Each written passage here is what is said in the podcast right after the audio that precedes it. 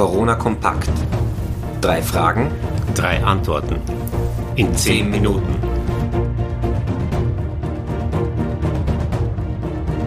Herzlich willkommen zu einer neuen Folge unseres Podcasts Corona kompakt. Mit der heutigen Folge wollen wir eigentlich an die letzte Folge anschließen. Es wird sich größtenteils um den Impfstoff von AstraZeneca, Vaxevria, wie er seit einigen Tagen heißt, handeln. Dieser hat nämlich in den letzten Wochen natürlich wegen einer bestimmten Sache immer wieder Verunsicherung herbeigeführt, nämlich nicht nur in der Bevölkerung, sondern auch bei uns Ärzten und Wissenschaftlern. Immer wieder war von sogenannten Hirnvenenthrombosen, Thromboembolien zu hören. Was bedeutet das überhaupt und was ist das? Deswegen wollen wir heute folgende drei Fragen beantworten. Was sind Blutgerinnsel und wie hoch ist der Zusammenhang mit den Covid-Impfungen? Wie hoch ist denn das Risiko nach einer Covid-Impfung? Und wie ist dieses Risiko einzuschätzen? Wie ist der Nutzen von Vaxzevria einzuschätzen? Ich glaube, es wird bei diesem komplizierten Thema total schwierig, zehn Minuten einzuhalten. Deswegen, Karli, würde ich sagen, fangen wir gleich mit der ersten Frage an. Was sind Blutgerinnsel und wie ist überhaupt der Zusammenhang mit den Corona-Impfungen? Grundsätzlich muss man wissen, dass es eine Balance im Blut gibt zwischen den Faktoren, die das Blut flüssig halten und verdünnen und den Faktoren, die es zum Gerinnen bringen, was wir ja bei Verletzungen zum Beispiel unbedingt brauchen. Bei manchen angeborenen Erkrankungen, wie zum Beispiel den Faktor 5 Leiden oder bei der Einnahme von Medikamenten wie der Pille oder auch beim Rauchen, ist das Risiko für eine Blutgerinnselbildung, für eine Thrombose erhöht. Blutgerinnsel treten aber auch bei Menschen auf, die überhaupt keiner dieser Risikofaktoren haben. Zwar sehr selten, aber doch. Und genau das haben wir irgendwie in den letzten Wochen auch erlebt. Es gab eben immer wieder Berichte, dass solche Blutgerinnsel bei Leuten aufgetreten sind, die kurz zuvor mit dem Impfstoff Vaxevria, eben von AstraZeneca, geimpft wurden. Die Berichte darüber waren eher Thrombosen im Bereich des Lungengefäßsystems, Zuletzt gab es aber immer mehr Berichte darüber, vor allem auch aus Deutschland, dass es eben Thrombosen im Bereich der großen Hirnvenen gab, der abfließenden großen Hirnvenen, sogenannte Sinusvenenthrombosen. Wie ist jetzt der Zusammenhang zur Impfung zu sehen?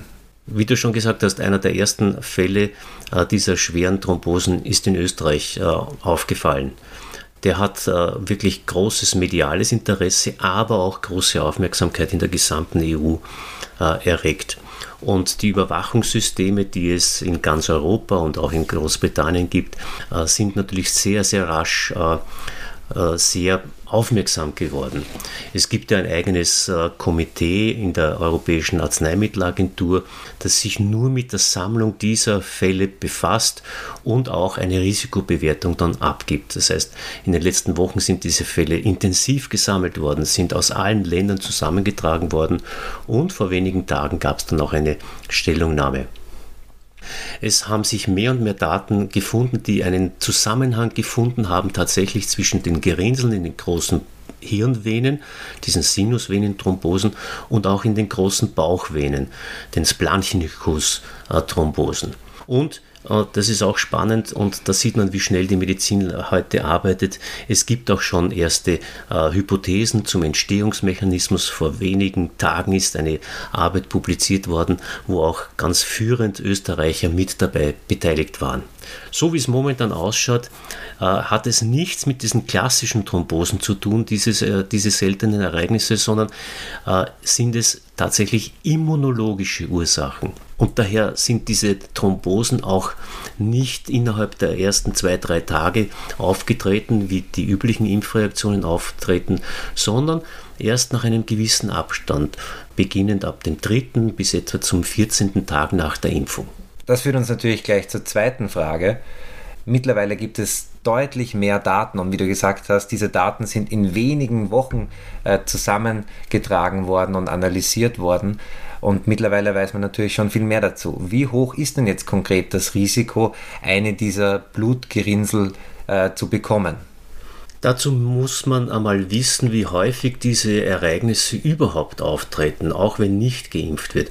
Und da wissen wir aus guten äh, äh, Studien, dass es etwa zwei bis vier Fälle pro 100.000 Menschen pro Jahr sind, die an solchen unangenehmen äh, Ereignissen erkranken. Mit Anfang April waren es ungefähr 170 Sinusvenenthrombosen, die aufgetreten sind. Allerdings bei 34 Millionen verimpften AstraZeneca-Dosen und etwa 50 Bauchvenenthrombosen auch bei 34 Millionen Covid-Impfungen. Bei diesen wirklich tragischen Fällen war es aber insgesamt nicht möglich, irgendwelche spezifischen Risikofaktoren äh, herauszuarbeiten. Es waren zwar vorwiegend Frauen unter 60 Jahren betroffen, aber das war genau die Altersgruppe äh, von Personen, die am häufigsten geimpft worden sind. Und es waren nicht äh, Menschen eben mit vorbestehenden Risikofaktoren, die besonders häufig getroffen worden sind. Das heißt, du hast uns eigentlich sehr schön jetzt dargelegt, dass es einen mittlerweile wissenschaftlich belegten Zusammenhang zwischen der Impfung und den sehr, sehr, sehr seltenen Sinusvenenthrombosen oder auch den Thrombosen im Bereich der Bauchvenen gibt. Nun, wenn man sich die Zahl anschaut, dann ist es, wie gesagt, extrem selten. Aber wir Menschen denken nicht immer in Statistik, wir denken nicht immer rational, sondern wir denken emotional. Und das weiß ich von mir selber. Wie ich äh, in meinem Studium in Australien surfen war, da wusste ich, jeden Tag sind tausende Menschen an der Küste Australiens im Wasser. Und von diesen, wenn man es übers Jahr sieht, Millionen an Menschen, die da schwimmen, tauchen, surfen sind, werden pro Jahr ungefähr 20 Leute von einem Hai attackiert. Und trotzdem hat man jedes Mal, wenn man ins Wasser geht, dieses Bild des Hais irgendwie im Kopf, der plötzlich aus dem Wasser springt. Kannst du für all diejenigen, die in Zukunft mit AstraZeneca geimpft werden und vielleicht Angst haben, dass genau bei ihnen dieser eine seltene Fall auftritt, kannst du für diese Leute sagen, in welchem Zusammenhang denn dieses Risiko zu sehen ist, auch im Vergleich zu einer Covid-Erkrankung zum Beispiel? Das Risiko ist zwar sehr, sehr selten, das ist völlig richtig, und 1 zu 200 bis 1 zu 600.000, das ist natürlich eine sehr, sehr niedrige Zahl. Aber genau wie du sagst, meine, den Einzelnen, den es dann tragischerweise trifft, den hilft dieses Risiko natürlich gar nichts. Aber insgesamt muss man es natürlich schon in Relation setzen und insbesondere in Relation setzen zur Covid-Erkrankung. Und bei der Covid-Erkrankung weiß man, äh, und da gibt es auch äh, sehr schöne Studien, dass das Risiko, dass ich so ein genau solche Blutgerinnselprobleme bekomme, bei Personen, die nicht auf die Intensivstation aufgenommen werden müssen, bei etwa 15 Prozent liegen. Prozent, das sind 15 Leute von 100. Und bei den Patienten, die auf die Intensivstation aufgenommen werden müssen, sogar 28 Prozent sind. Das heißt, das sind nicht seltene Erkrankungen, die sind eigentlich enorm hoch. Das ist bei Leuten, die an Corona kranken. Jetzt denke ich mir natürlich als junger Mensch, der vielleicht 30, 40, auch 50 Jahre alt ist, naja, okay, vielleicht komme ich ja gar nicht ins Krankenhaus, vielleicht betrifft mich dieses erhöhte Risiko nicht. Wie kann man das überhaupt mit anderen Risiken vergleichen? Also wenn man ein paar Vergleiche heranziehen möchte, dann ist das Risiko eines 30-jährigen Mannes innerhalb der nächsten vier Wochen zu versterben, eines gesunden Mannes, 1 zu 500.000. Und das Risiko einer 60-jährigen Frau innerhalb von vier Stunden zu versterben, auch 1 zu 500.000. Das sind natürlich äh, Zahlen, die wir uns nicht bewusst sind, aber die in etwa dieses Risiko ermöglichen abzuschätzen. Und wenn ich Motorrad fahre, dann habe ich das gleiche Risiko von 1 zu 500.000, wenn ich 30 Kilometer mit dem Motorrad fahre. Also das sind schon äh, Relationen, dass man sieht, wie unwahrscheinlich ist so ein Ereignis. Und noch unwahrscheinlicher erscheint es uns dann, wenn man zum Beispiel amerikanische Statistiken hernimmt, die zeigen, dass das Risiko innerhalb eines Jahres von einem Blitz getroffen zu werden und zu sterben auch 1 zu 500.000 ist.